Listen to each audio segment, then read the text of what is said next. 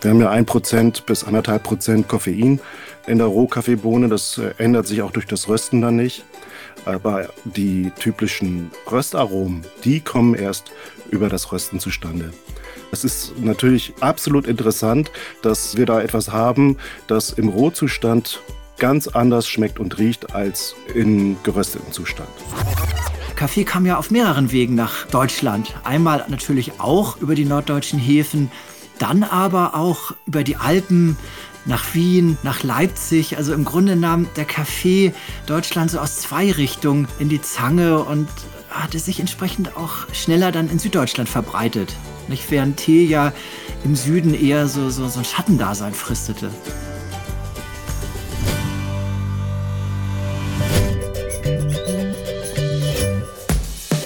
Fünf Tassen täglich. Der Chibo Podcast.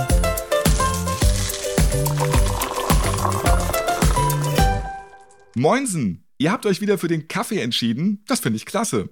Heute machen wir mit dieser Podcast-Folge mal Homeschooling für Erwachsene. Während ihr zuhört und dabei euren Kaffee schlürft, lernt ihr einiges über euer Lieblingsgetränk. Ich bin Ralf Potzus und ich habe mir zwei echte Kaffee-Nerds ins Wohnzimmer geholt. Digital.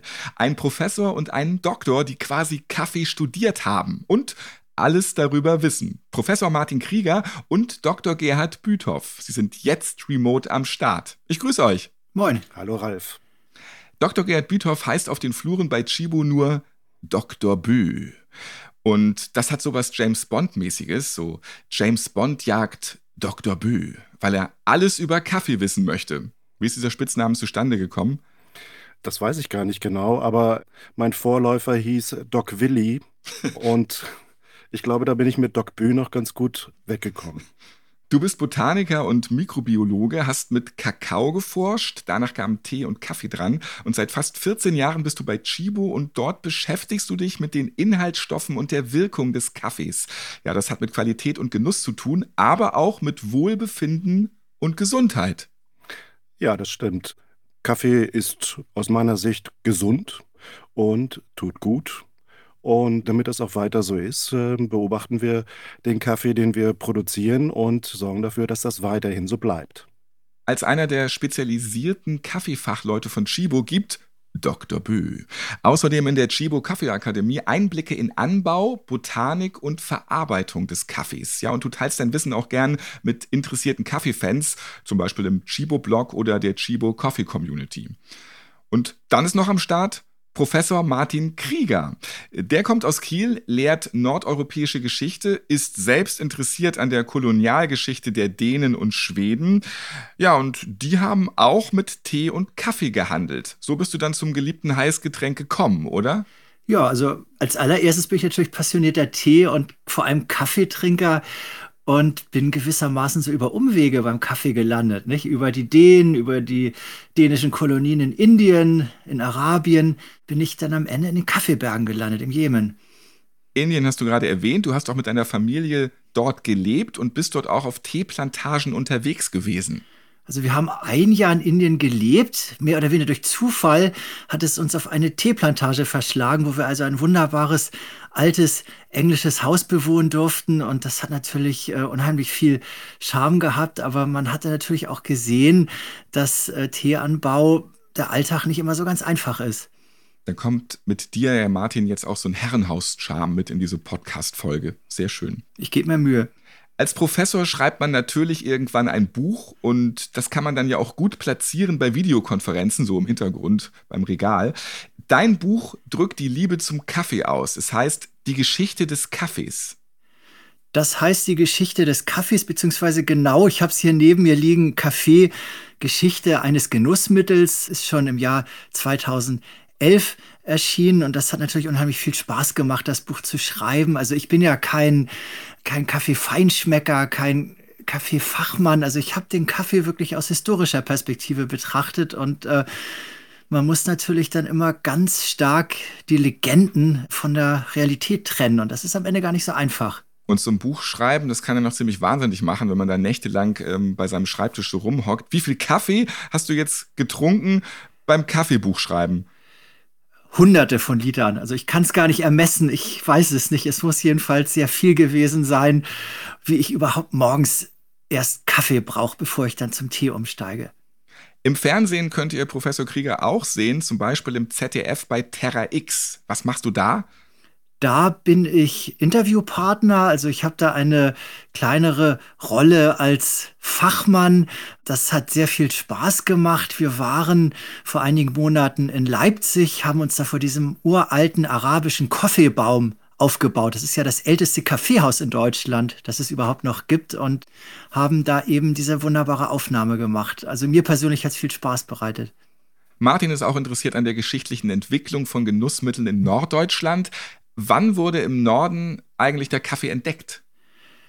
Das wissen wir gar nicht so genau. Also es gibt da allerlei Legenden. Ich persönlich denke, dass das in den 1660er Jahren gewesen sein muss. Kaffeebohnen sind mit ziemlicher Sicherheit über die Niederlande nach Hamburg gekommen, vielleicht auch nach Bremen und wurden dann irgendwann in den 1660er, 70er Jahren dann in diesen ersten Kaffeehäusern auch geröstet, gekocht und getrunken. So, was machen wir also heute in dieser Folge? Dr. Bü erklärt heute allen Kaffeeliebhabern, ob das Lieblingsgetränk süchtig macht und welche Auswirkungen Kaffeekonsum haben kann. Zusammen mit Uni-Professor Krieger geht er auf die Spuren des Kaffeeursprungs. Denn wir wollen wissen, wie sind die Menschen eigentlich auf die Idee gekommen, die Bohnen der Kaffeekirsche zu rösten? Ja, und damit den Siegeszug des Kaffees in der heutigen Genusswelt zu beginnen. Ich verspreche euch, wenn ihr nun fünf Tassen täglich hört, dann könnt ihr bei der nächsten Party mit ganz viel Kaffeewissen klugscheißern. Wenn es denn mal wieder eine Party gibt. Danke, Corona. Ja, dann formuliere ich das noch einmal anders. Diese Folge gibt euch ganz viel Coffeewissen to go. Gerhard, Martin, bevor wir loslegen, welchen Kaffee schenkt ihr euch jetzt ein? Also, ich nehme den African Blue von Chibo. Ich mache mir jetzt gleich den fein milden mit der Stempelkanne und ich muss dazu sagen, es ist ja noch Frühling und wir haben so einen, einen Ofen, einen Holzofen und der steht dann immer oben auf dem Ofen und hält sich dann wunderbar warm. Und Dr. Bü hat Martin und mir ein Kaffeepäckchen nach Hause geschickt. Ja? Was hat es damit auf sich? Ich nehme an, du meinst das Kaffeepäckchen mit Rohkaffeebohnen. Richtig. Und mit dem sehr lieben Smiley da drauf. ja, ähm, ich wollte einfach, ich, ich weiß nicht, ob ihr schon mal die Gelegenheit hattet, Rohkaffee mal in die Hand zu nehmen und mal die Nase in eine Handvoll Rohkaffee zu stecken und einfach mal daran zu riechen und dann eure Geruchseindrücke, aber vielleicht auch die Geschmackseindrücke zu beschreiben. Denn wenn ihr ganz mutig seid, könnt ihr auch mal eine Kaffeebohne kauen. Ich habe es auf jeden Fall gemacht. Wie sieht es bei dir aus, Martin? Ich habe es auch gemacht. Ich habe also auch hier diese Tüte und ich habe heute Morgen äh, diese Kaffeebohnen in die Hand genommen und äh, es duftete wunderbar. Es duftete natürlich nicht so intensiv wie gerösteter Kaffee, aber so dieses charakteristische, diesen Duft, äh, den merkt man, nicht? Und ich habe auch, also die sind hart, diese Bohnen. Also äh, ja. Gerd hat mich ja vorgewarnt, genau. äh, aber man, man kriegt sie aufgeknackt mit den Zähnen und man kann sie kauen und ja, irgendwas merkt man, nicht? Das ist also schon äh, ein tolles Erlebnis, mal so eine Kaffeebohne zu kauen. Wir sprechen auf jeden Fall auch darüber noch im Verlauf der Podcast-Folge. Los geht's mit unserem Kaffee-Wissenschaftssparing zwischen Doc Bü und Professor Krieger. Jeder hat seine Theorie zum Kaffee-Ursprung. Beide zusammen bilden damit die perfekte Schnittstelle zwischen Naturforschung und Geschichte.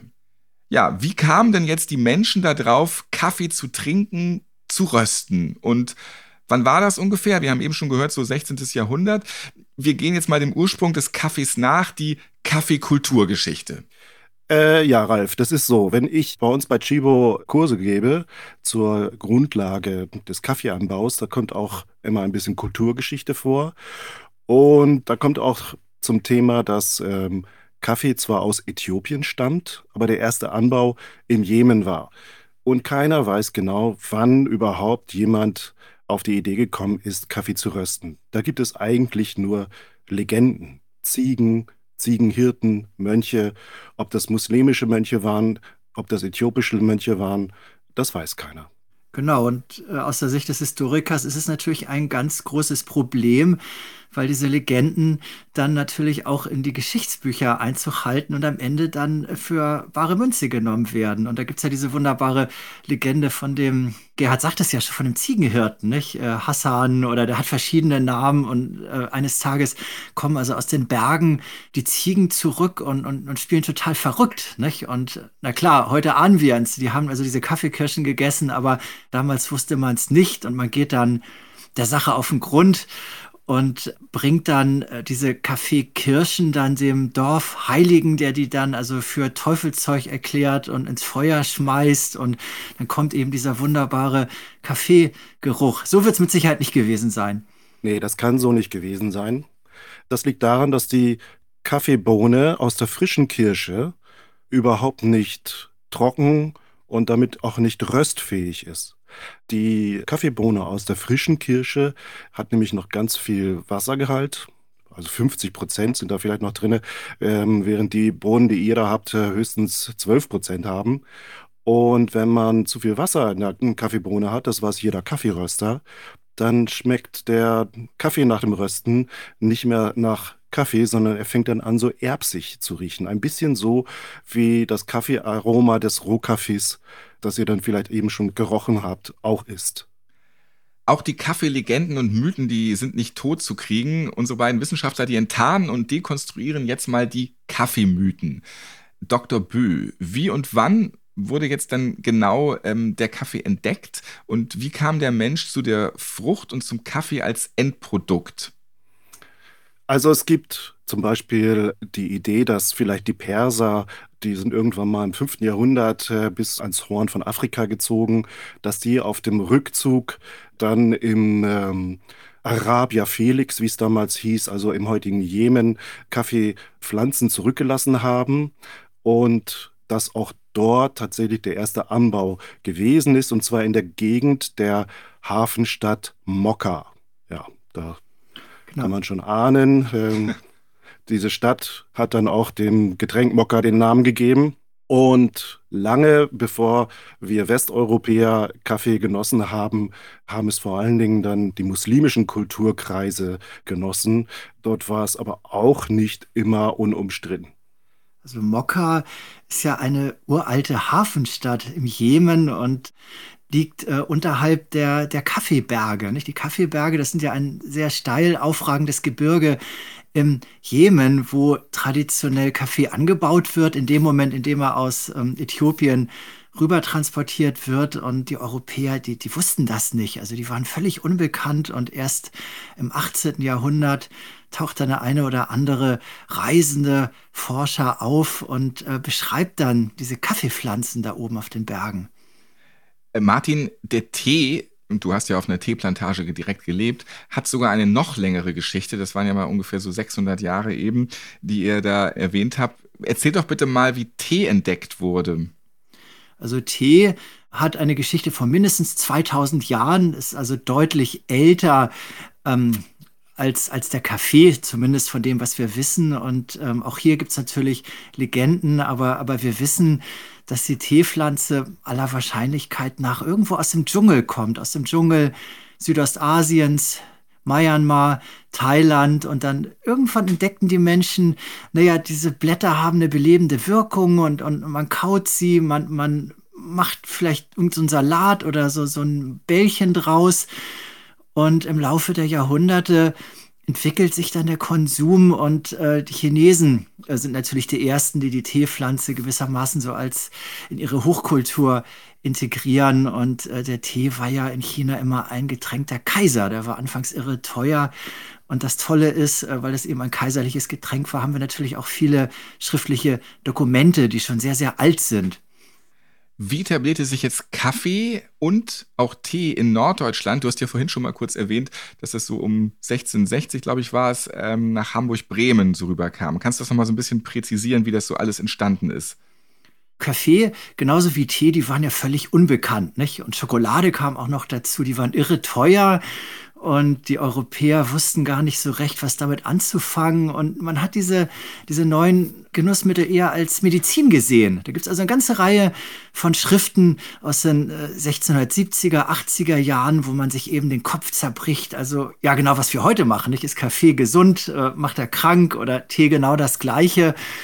Und diese Getränke werden dann erst grammweise in Apotheken verkauft, aber relativ schnell gewöhnen sich die Menschen an den Geschmack und diese Kaffeebohne und der Tee verlässt dann die Apothekenschränke und wird dann im Kaffeehaus angeboten. Gibt es eigentlich auch Unterschiede zwischen Norden und Süden, jetzt mal so im historischen Vergleich? Ja, ganz eindeutig. Also beim Tee noch mehr als beim Kaffee. Der Tee kam ja ausschließlich aus China, kam um das Kap der guten Hoffnung und landete entsprechend eben in Amsterdam, in London, dann in Hamburg. Und Kaffee kam ja auf mehreren Wegen nach Deutschland. Einmal natürlich auch über die norddeutschen Häfen, dann aber auch über die Alpen nach Wien, nach Leipzig. Also im Grunde nahm der Kaffee Deutschland so aus zwei Richtungen in die Zange und hatte sich entsprechend auch schneller dann in Süddeutschland verbreitet. Nicht? Während ähm, Tee ja im Süden eher so, so, so ein Schattendasein fristete. Ich habe auch mal was gehört von archäologischen Kaffeehinweisen aus dem 10. Jahrhundert. Das würde dann ja äh, noch bedeutend älter sein. Stimmt das? Ist es auch nur wieder eine Legende? Ja, also tatsächlich, ich interessiere mich eben auch für Geschichte nebenbei und ich habe da eine Meldung gefunden, die ist auch bei Martin in dem Buch äh, auch nochmal genannt, in den Vereinigten Arabischen Emiraten. Aber es gibt in Äthiopien eben auch Funde, die nach Radiokarbonmethode vielleicht 1500 Jahre alt sind. In Höhlen hat man Fragmente von Kaffeebohnen gefunden, die waren dann aber nicht geröstet. Und man könnte sich deswegen vorstellen, dass man Rohkaffee schon viel länger in dieser Form, äh, so wie ihr die da in euren Tüten habt, vielleicht zermörsert, vielleicht auch in Wasser aufgequollen und zu einem Brei gequetscht und dann mit anderen Dingen, vielleicht Rosinen oder was weiß ich, zusammengebracht wurden und auf Karawanen zum Beispiel als äh, Wegzehrung gedient haben. Das könnte ich mir jedenfalls vorstellen. Das ist alles Spekulation. Ich weiß nicht, was Martin von dieser Idee hält. Ich sage dann immer, dass ähm, Kaffee ja aus einer Gegend stammt, wo es auch Weihrauch gibt. Und Weihrauch kennt man ja schon aus Geschichten aus der Bibel, ob das nun die heiligen drei Könige sind oder die Königin von Saba, die den äh, König Salomon besucht und unermesslich reich ist. Und man weiß nicht genau, ob das Königreich Saba eben im Jemen war oder vielleicht doch in Äthiopien. Beides wären ja potenzielle Kaffeeländer. Und ich könnte mir vorstellen, wenn ich sehe, dass Karawanen vorbeiziehen und wahnsinnig reich werden, indem sie Weihrauch verkaufen, das einfach nur verbrannt wird, dann würde ich alles Mögliche ins Feuer werfen und schauen, ob das gut riecht. Und bei Kaffee ist das ja definitiv der Fall.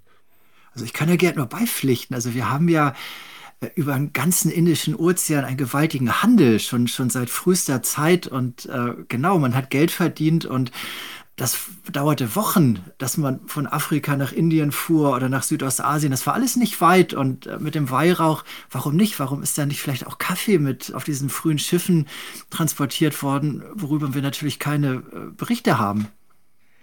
Die rohe Kaffeekirsche, die fühlt sich an wie Plastik. Ne? Wir haben ja vorhin schon drüber geredet, du hast uns das ja geschickt, Doc Bü. Und wenn man sie in den Mund nimmt, ja, dann, dann, dann schmeckt sie noch nicht so wirklich nach Kaffee. Klar, muss ja noch alles geröstet werden, aber ich fand sie eigentlich so noch relativ geschmacksneutral oder habe ich einfach keine Geschmacksnerven ja, mehr? Darf ich mal unterbrechen? Ja. Das ist die rohe Kaffeebohne. Die Kaffeekirsche wäre tatsächlich die Frucht wie eine Kirsche, fast ein bisschen kleiner. Und die schmeckt erst einmal fruchtig und hat den Kern oder zwei Kerne, die beiden Bohnen. Also ist der Unterschied. Ne? Du hast da Kaffeebohnen und nicht die ganze Kaffeekirsche. Mhm. Und ich habe mir das aus einer Tüte Rohkaffee dann rausgepult und habe dann auch mal das in den Mund genommen. Das war so ein Gefühl, als ob ich eine Playmobil-Figur im Mund hätte. Also eher so ein Playmobil-Figuren-Fuß. Also es wirkte so ein bisschen plastikmäßig beim, beim ersten Mal. Ich war etwas überrascht, weil ich habe gedacht, dass es schon mehr kaffeemäßiger einfach schmeckt, tatsächlich. Also wenn man da eine Weile drauf rumkaut, das machen zum Beispiel die Bauern in den Anbauländern, um zu testen, ob die Bohne jetzt trocken genug ist beim Trocknen. Denn dann lässt sie sich eben genau so, also ich finde, du schreibst das ganz richtig mit äh, dieser Playmobil-Figur. Das ist wie so ein bisschen, ist nicht sprödes Plastik, aber ein bisschen so fühlt sich das an. Der erbsige, heuartige Geschmack, finde ich, kommt durch und irgendwann kommt auch ein leicht bitterer Geschmack vom Koffein durch. Mhm. Wir haben ja ein Prozent bis anderthalb Prozent Koffein in der Rohkaffeebohne. Das äh, ändert sich auch durch das Rösten dann nicht. Aber die typischen Röstaromen, die kommen erst über das Rösten zustande. Wie ging es dir, Martin, als du den Rohkaffee im Mund hattest? Das war überraschend. Also die Bohne ist natürlich hart, aber man, man kriegt sie mit den Zähnen geknackt und es ist ein, ein, ein Hauch Kaffee. Also ich kann das nicht, äh, die, die Kaffeeprofis, die können ja diese Geschmacksnuancen viel besser beschreiben als, als wir Amateure, aber ähm, man, man, man schmeckt Kaffee, man schmeckt verschiedene Aromen, aber es ist eben noch nicht der geröstete Kaffee, den wir da trinken. Und du musst ja schon das Endprodukt einfach da dann irgendwie auch rausschmecken, oder, Dr. Bü? Nein, das macht man nicht. Man riecht als Kaffeeexperte und ich äh, sehe mich nicht als Kaffeeexperte, sondern eher als Kaffeeversteher. Unsere Einkaufsleute, die riechen natürlich an dem Kaffee und wissen, wenn er so und so frisch riecht, dann wird daraus das und das Aroma oder dann hat er eben den und den Fehler oder den und den Fehler nicht. Das überprüfen die. Aber es ist natürlich absolut interessant, dass wir da etwas haben, das im Rohzustand ganz anders schmeckt und riecht als im gerösteten Zustand. Hm, faszinierend. Kann man Rohkaffeebohnen, die getrocknet haltbar sind, auch mahlen? Das kann man ziemlich schwer nur. Ähm, wenn ich das im Labor mache, dann benutze ich äh, einen Mörser und ein Pistil und flüssigen Stickstoff dazu. Das ist minus 190 Grad ungefähr und dann ist das kalt und spröde und dann lässt sich das zermahlen. Aber eine normale Rohkaffeebohne, weil sie eben noch so leicht hartgummiartig ist, die kann man ganz schlecht nur zermahlen. Und deswegen glaube ich, wenn früher die Äthiopier Rohkaffeebohnen benutzt haben und versucht haben, es irgendwie zu zermahlen, dass sie vielleicht versucht haben, die noch durch Trocknen oder so oder eben auch mit der Absicht zu rösten, die Bohnen dann eben spröder machen wollten und dann entdeckt haben, dass ein wunderbarer Duft dabei entsteht.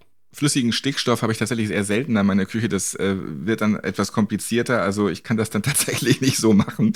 Ähm, Martin und Gerhard, jetzt schauen wir uns mal die DNA an. Das Genom des Tees und des Kaffees, das ist entschlüsselt. Klärt uns bitte einmal auf, ja, über Robusta, die Hybridisierung zu Arabica und Chromosomensätze. Ja, also es gibt eben die Gattung Coffea.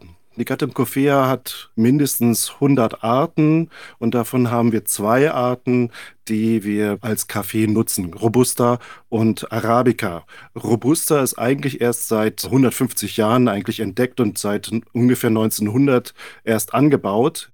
Arabica ist eben die Pflanze, die aus Äthiopien kommt. Robusta ist die Pflanze, die aus Zentralafrika kommt. Heute überall rund um den Globus beides angebaut. Und wie ist der Arabica entstanden? Der ist nämlich der einzige, der einen doppelten Chromosomensatz hat. Und man hat festgestellt, dass wahrscheinlich vor mindestens 50.000 Jahren zufällig der Pollen ähm, von einem wilden Kaffee, und da muss man einfach sagen, Robusta ist im Grunde genommen wilder Kaffee, auf den Griffel einer anderen wilden Kaffeeart, Coffea eugenoides, gesetzt hat.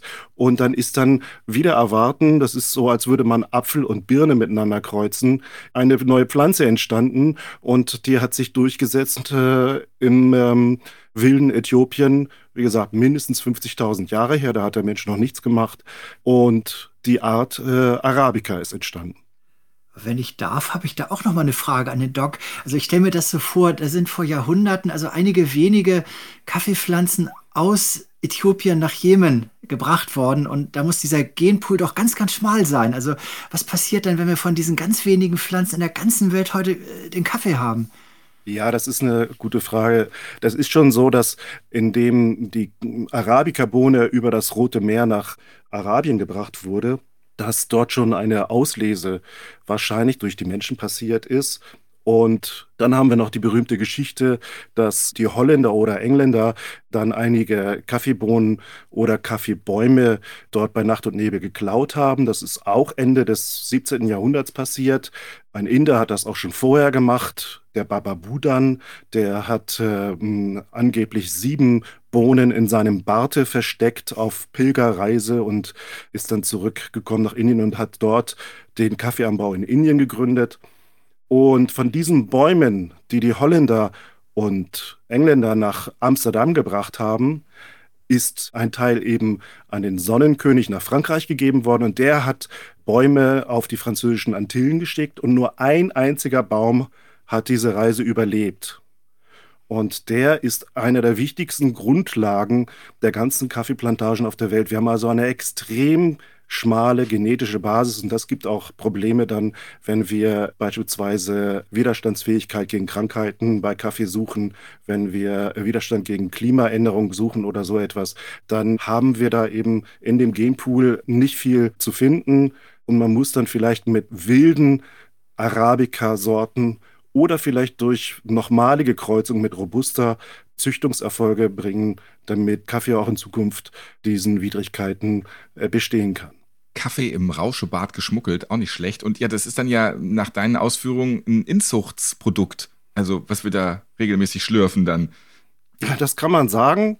Arabica bestäubt sich auch selbst. Das hat zwar wunderschöne Blüten. Ich selber habe einen Kaffeebaum in, in meinem Wohnzimmer. Der ist über 25 Jahre alt, nicht ganz so groß wie in den Tropen. Der wird ja durchaus acht Meter hoch, wenn man ihn nicht beschneidet. Bei uns ist der vielleicht gut zwei Meter hoch.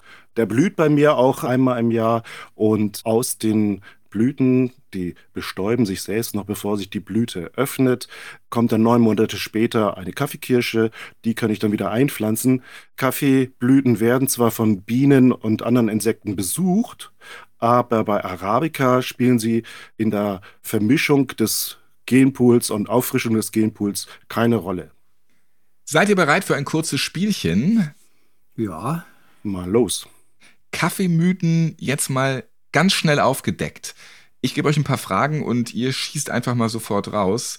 Dann haben wir jetzt ganz viel Wissen to go. Kann man von Kaffee süchtig werden? Kaffee enthält Koffein und in der Tat, manche Leute, die viel Kaffee trinken und dann aufhören, die können manchmal an Entzugserscheinungen leiden. Die sind aber sehr milde. Das liegt daran, dass Koffein bei einigen Leuten im Entzug Kaffee für zwei oder drei Tage verursachen kann. Das reicht aber nicht, um davon zu sprechen, dass Kaffee süchtig machen kann, denn da müssten noch mehr Kriterien von den insgesamt sechs Kriterien der Abhängigkeit erfüllt werden. Das ist eindeutig nur ein Kriterium und deswegen spricht man eigentlich nicht von Sucht bei Kaffee. Und ganz kurzer Einschub zu den sechs Kriterien der Sucht. Ähm, starkes, oft unüberwindbares Verlangen, etwas einzunehmen, Schwierigkeiten, die Einnahme zu kontrollieren, körperliche Entzugssymptome, immer weitere größere Mengen davon aufnehmen. Ja, und quasi alles links liegen lassen, sich nur noch darum kümmern. Die Sucht steht dann im Vordergrund. Da gibt es so ganz viele verschiedene Klassifizierungen dazu.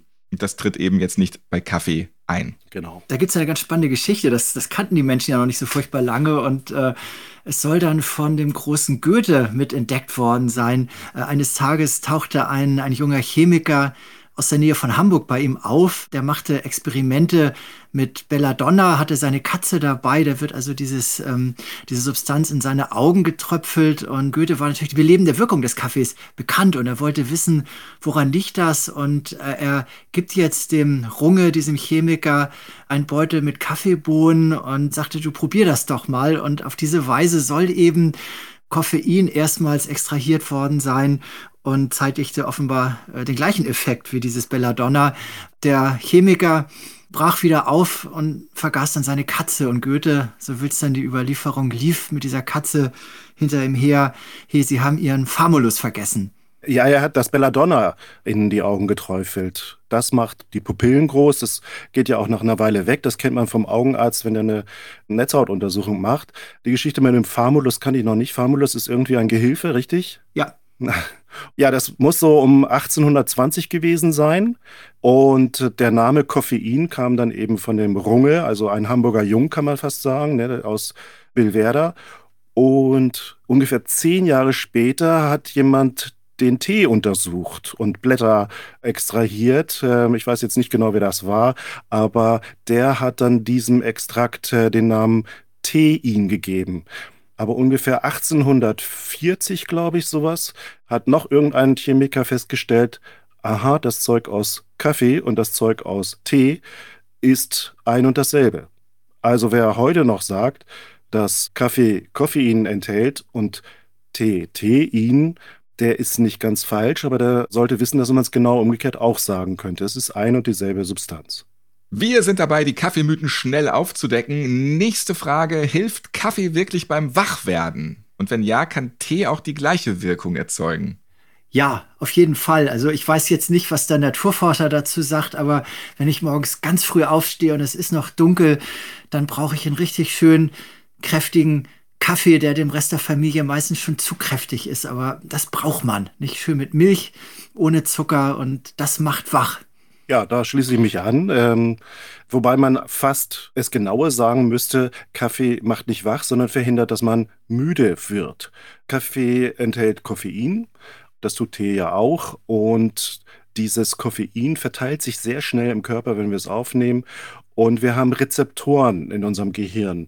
Ähm, diese Rezeptoren sind eigentlich dafür da, um einen Botenstoff, den der Körper selbst herstellt, aufzunehmen, den der Körper immer dann herstellt, wenn der Körper meint, okay, jetzt wird Zeit, dass wir müde werden.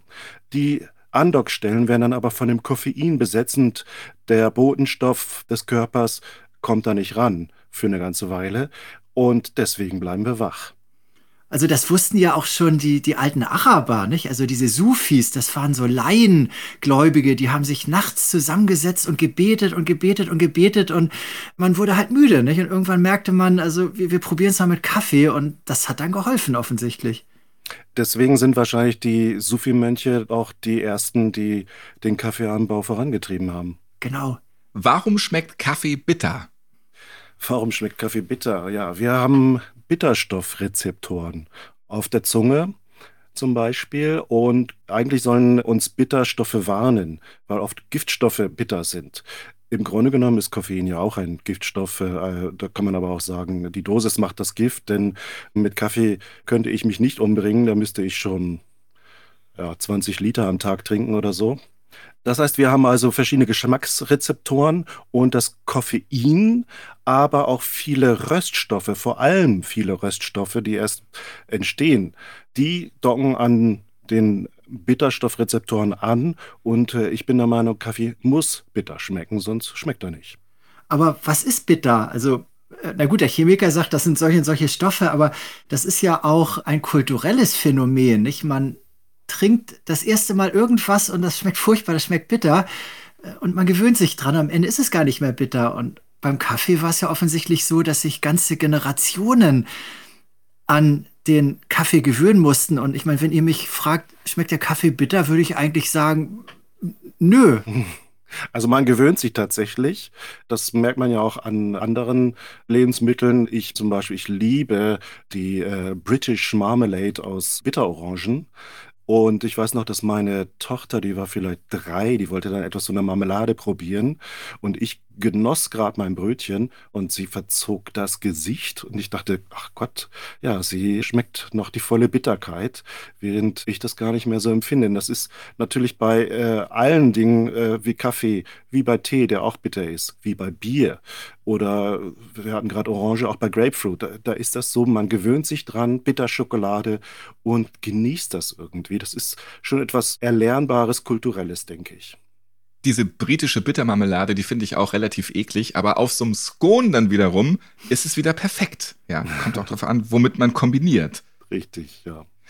Ist Kaffee gesund oder ungesund? Und bei wie vielen Tassen wird der Konsum sogar bedenklich? Und was ist eigentlich mit Schwangeren? Und müssen wir am Ende unseren Podcast-Titel umbenennen in dreieinhalb Tassen täglich oder was? Ja, also Kaffee ist mit Sicherheit nicht ungesund. Gut, einige Leute vertragen den nicht. Das liegt auch zum Teil an dem Koffein. Und wir bauen Koffein in unterschiedlicher Leistungsfähigkeit ab, je nachdem, was für ein Genträger ich bin. Es gibt eben Menschen, die können Koffein nicht so schnell abbauen. Man hat interessanterweise erst vor kurzem festgestellt, unter Kaffeetrinkern und Nicht-Kaffeetrinkern haben wir die meisten Genträger für schlechten Koffeinabbau bei den Nicht-Kaffeetrinkern. Die spüren also irgendwie, ja, ähm, Kaffee ist nichts für mich. Alle Forschungs- Ansätze, die man so bis 2000 hatte oder bis in die 90er hinein, die waren oft auf Tierversuche basiert, wo man Ratten oder Mäusen oder anderen Versuchstieren unglaubliche Mengen von Kaffee oder äh, Koffein gegeben hat. Und das hat dann teilweise zu Krebs oder sonst was geführt. Absolut unrealistisch. Man hat aber seit den 90er, 2000er Jahren sehr große Daten, epidemiologische Daten, also wo man einfach guckt, Leute, die Kaffee trinken, wie gesund sind die eigentlich? Wie alt werden die eigentlich? Und plötzlich merkt man, Kaffeetrinker haben Vorteile, statistische Vorteile bei verschiedenen Krankheiten. Also wir dürfen ja auch nicht vergessen, Kaffee ist ja ein weltweites Getränk und es wird mit heißem, mit abgekochtem Wasser zubereitet, in, in, Ländern auch, in denen eben Trinkwasser nicht so gesund ist. Und äh, was haben die Menschen früher statt Kaffee getrunken? Das, das war ja. Bier. Nicht? Und wenn man das dann vergleicht, äh, Bier, Kaffee, dann kann man schon, zumindest aus der Sicht des Historikers, sagen, Kaffee ist schon irgendwie gesund. Gesunder. Was sind Nebenwirkungen von hohem Kaffeekonsum? Gibt es da welche? Die meisten Leute hören von alleine auf, wenn Koffein nicht mehr gut tut. Man kann natürlich ein bisschen nervös werden. Viele Leute haben tatsächlich Schlafstörungen. Ich gehöre Gott sei Dank nicht dazu. Ich kann meinen doppelten Espresso noch abends äh, nach einem guten Essen nehmen und äh, schlaf wunderbar. Ähm, ich dachte jetzt eben nach einem guten Glas Bier. Habe ich noch nicht ausprobiert. Es gibt aber auch, äh, es gibt ja sogar die Kombination Kaffee-Bier gibt es auch. Das habe ich allerdings schon ausprobiert. Da hatten wir mal schon mal so ein paar Testgetränke. Gut, man sollte mal schon den äh, Inhaltsstoff Koffein im Auge behalten. Und wenn jemand schwanger ist zum Beispiel, dann sollte man genau gucken, wie viel Koffein will ich mir zumuten. Und da gibt es gute Untersuchungen. Mehr als 200 Milligramm sollte eine Frau, die schwanger ist, am Tag nicht zu sich nehmen, auch Heranwachsende nicht, wobei 200 Milligramm, das sind zweieinhalb Tassen, wobei das also relativ unbedenklich ist. Das, so sieht das auch die Europäische Lebensmittelbehörde EFSA. Und der normale Mensch kann von Unbedenklichkeit äh, ausgehen bis 400 Milligramm, das sind also die fünf Tassen. Ich trinke am Tag ungefähr sieben Tassen, bin aber auch groß und schwer. Und jeder sollte entsprechend, wenn er nicht heranwachsen, der Heranwachsende oder Schwangere ist, einfach so viel trinken, wie er oder sie möchte. Magst du noch was ergänzen, Martin? Wie ist es bei dir vom persönlichen Geschmack her? Nein, ich habe gerade überlegt, in unsere Kanne gehen so anderthalb Liter rein und so spätestens mittags ist sie alle. Und ich habe mich gerade gefragt, ist denn das zu viel, wenn man die alleine trinkt? Also wenn es dir dabei gut geht, nicht. Ja, ja. Der sieht ganz gesund aus hier, ich sehe ihn. Und er ist recht fröhlich. Ja. Alles gut, Martin. Also die EFSA hat 2015 mal sich äh, in Europa den Kaffee- und Koffeinkonsum angeschaut und hat halt gesagt, naja, die 400 Milligramm, dafür haben wir Daten, alles darüber nicht und hat auch festgestellt, dass zum Beispiel in Dänemark 30 Prozent der Bevölkerung jeden Tag mehr als 400 Milligramm zu sich nehmen. Und da muss ich wieder Martin fragen, du kennst die Dänen besser als ich, die sehen doch ganz gesund aus die sind alle gesund und es gibt ja auch teilweise in den Hotels Kaffee satt, nicht? Also vor allem in Norwegen auch, die trinken ja noch mehr Kaffee oder die Finnen. Also wenn du da in ein Hotel gehst, da steht unten die Kaffeemaschine und da kann man sich einfach bedienen. Umsonst. Ja, die Finnen sind Weltmeister am Kaffee trinken. Wir entzaubern weiter Mythen. Hier auch die Frage, macht Kaffee nüchtern? Ja, gerade wenn man jetzt ein bisschen mehr Alkohol getrunken hat und dann, jo, hier, äh, entzieht ja jetzt hier bestimmt mir so ein bisschen meinen Rausch. Stimmt das oder nicht? Also objektiv natürlich nicht. Nein. Subjektiv mag das sein. Ähm, ich kann einen Kaffee nehmen, wenn ich äh, leicht verkartet bin, mache ich das auch, aber ich fahre niemals Auto, wenn ich noch Restalkohol hätte oder so etwas. Objektiv kann man das auch testen mit irgendwelchen Tests, wo, wo ähm, mentale Beweglichkeit überprüft wird, Reaktionsgeschwindigkeit. Das bleibt alles im Keller, ob man nun Kaffee getrunken hat oder nicht. Also Hände weg vom Steuer oder von anderen wichtigen Gerätschaften, wenn man noch Restalkohol hat. Ich habe es ja vorhin schon auch gesagt, also es kann ja eine ganze Gesellschaft aber ernüchtern, nicht? Wenn man jetzt statt Bier, statt Geneva wie in Ostfriesland auf einmal anfängt, Tee oder Kaffee zu trinken. Und das ist ja auch manchmal eine Glaubensfrage, nicht? Dass bestimmte Kirchen einfach den Alkohol verdammen. Wir sehen das auch ganz deutlich in England im, im 19. Jahrhundert. Wieso trinken die so viel Tee? Also das wurde richtig propagiert, trinkt nicht so viel Alkohol. Sehr erfolgreich. Was ist naturwissenschaftlich gesehen guter Kaffee?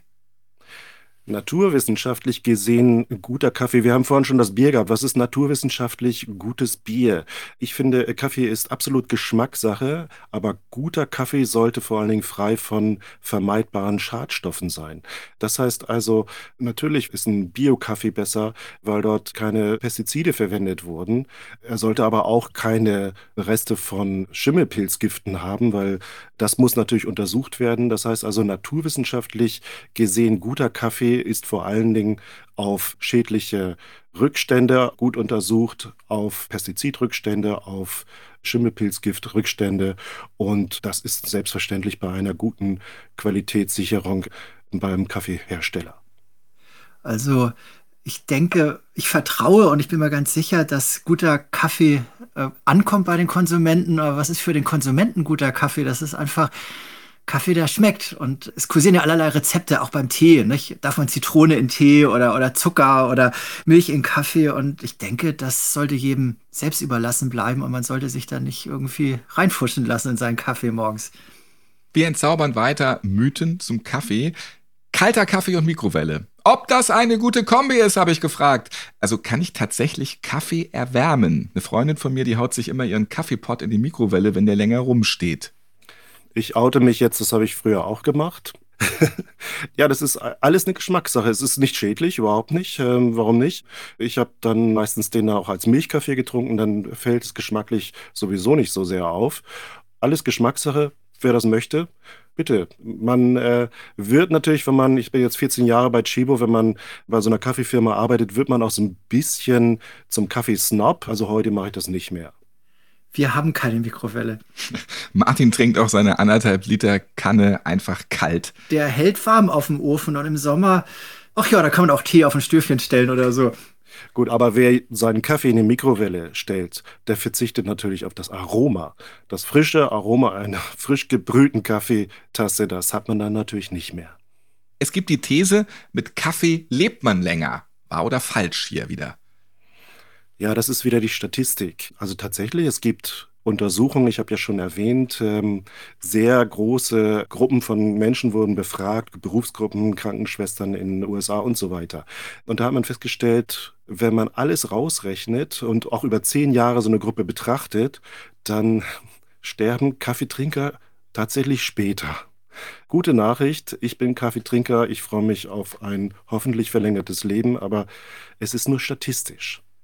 So, und Martin, du als Switcher zwischen Kaffee und Tee, jetzt, jetzt trinkst du doch lieber wieder mehr Kaffee, oder? Ich sollte jetzt völlig auf Kaffee umsteigen und äh, aber mich bewegt gerade so die Frage, äh, so wissenschaftlicher Fortschritt ist ja auch irgendwie zeitgebunden, nicht? Wenn man jetzt heute sagt, okay, die Leute leben länger, was hat man vor 20 Jahren gesagt? Oder zählt Kaffee überhaupt als, als Flüssigkeit im Körper, nicht? Wenn man krank ist, du sollst also drei Liter trinken, zählt Kaffee da mit? Das ändert sich doch auch im Laufe der Zeit, oder, oder wie ist das? Also ich muss auch äh, sagen, nur statistisch natürlich hat man auch ein paar Ideen, woran das mechanistisch liegt und wie viel Kaffee gut ist. Man hat auch untersucht, ob vielleicht entkoffinierter Kaffee genauso gesund ist wie natürlicher unbehandelter Kaffee und hat äh, festgestellt, ja, auch entkoffinierter Kaffee hilft anscheinend bei vielen Krankheiten, zum Beispiel das Risiko für Diabetes zu senken und so weiter. Das sind Statistiken, man hat ein paar Ideen für die Mechanismen, aber die sind noch nicht ausgereizt. Da ist auf jeden Fall viel noch zu forschen. Letzte Frage von dem Mythos Kaffee, wahr oder falsch? Ist Kaffee wirklich das zweitwichtigste Handelsgut der Welt? Diese Aussage, die geistert nämlich öfter in den Medien rum. Wir haben uns ja schon im Vorfeld dieses Gesprächs darüber ausgetauscht und offensichtlich nicht. Und man muss ja auch manchmal Fehlinformationen in die Welt setzen. Also Kaffee steht ja Gerhard weiß es nicht, an wie vielter Stelle. Ja, also ich erinnere mich auch an meine ersten Kaffeevorträge. Das ist so eine tolle Aussage, die habe ich auch am Anfang in Vorträgen in der Einleitung verwendet, aber sie stimmt nicht. Also der Pendergast hat mal ein Buch über Kaffee geschrieben und dort steht es auch drin und dann hat er später in der Coffee and Tea Journal dann gesagt, er wurde angesprochen von Wirtschaftsleuten. Das stimmt doch gar nicht. Also irgendwo bei Stelle 22, 25 oder so etwas steht Kaffee als Welthandelsgut. Aber es ist natürlich ein wichtiges Welthandelsgut, von dem sicherlich 200 Millionen Menschen auf der Welt ihren täglichen Unterhalt verdienen. Jetzt würde mich noch interessieren, macht Kaffee Magenprobleme? Dr. Bö, klär uns bitte mal über die Säure im Kaffee auf und warum man anstelle der Säure lieber die Kaffeewachse im Blick haben sollte. Ja, die Säuren im Kaffee gehören da rein und sind auch nicht das Problem. Also meiner Ansicht nach äh, gehört Säure auch in einen Kaffee. Sie macht die Fruchtigkeit eines Kaffees aus. Gerade ostafrikanische Kaffees aus dem Rift Valley haben eine wunderbare Säure, oft noch kombiniert mit Beerenaromen, ähm, ob das ein Blueberry oder Himbeere oder sonst etwas ist. Säure gehört da rein. Kollegen an der TU Braunschweig haben einmal eine Tasse Kaffee im Labor auf neutralen pH gebracht und den dann mal verkostet. Das schmeckte nur noch wie ein Getränk aus Asche. Wie so ein Playmobil-Männchen am Ende. Na, vielleicht.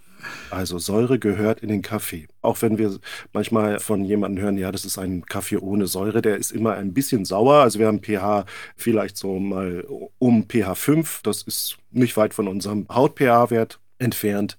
Und die Säuren da drinnen, das sind ganz normale Säuren, Fruchtsäuren, zum Teil Essigsäure, Zitronensäure, Äpfelsäure und die Chlorogensäure, die da auch drin ist, die aber auch in Kartoffeln vorkommt oder sowas, die war früher im Verdacht, dass sie nicht gut für den Magen wäre. Sie ist es aber doch. Und stattdessen hat man identifiziert auf der Rohkaffeebohne ist eine Wachsschicht. Da sind die sogenannten C5HTs drin. Das verdauen wir normalerweise nicht und so. Äh, das ist also eigentlich ganz ungefährlich. Aber wenn ich eine Sensibilität gegenüber diesem Kaffeewachs habe, dann äh, produzieren meine Magensäurezellen mehr Magensäure. Ich kriege Sodbrennen, die schießt über und ich habe ein Problem. Häufig ist es ja eher das fette Stück Torte zum Kaffee, das mir Magenprobleme macht. Also wenn ich Magenprobleme habe, dann sollte ich einen dunkel gerösteten Kaffee nehmen.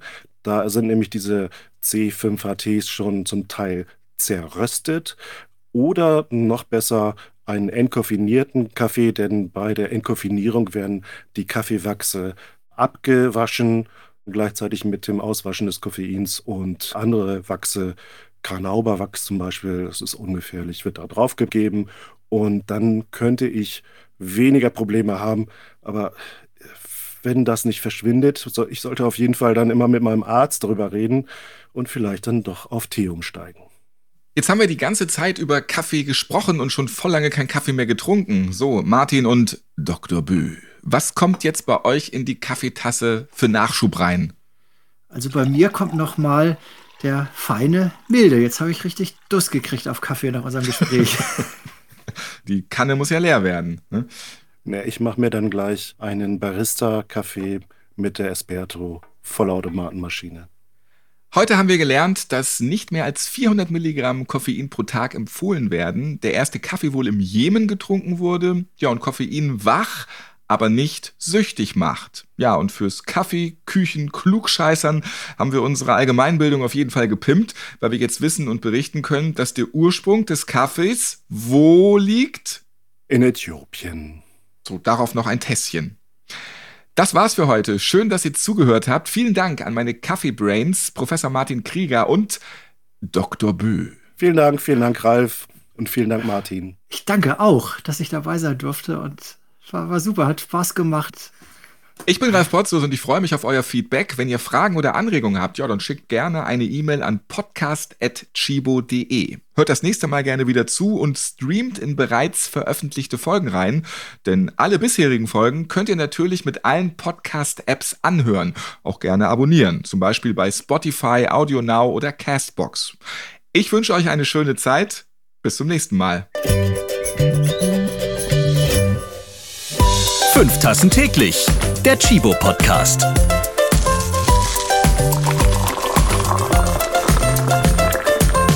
Ihr habt Fragen oder Anregungen zu dieser Podcast-Folge? Wir freuen uns auf eure E-Mail an podcast.chibo.de.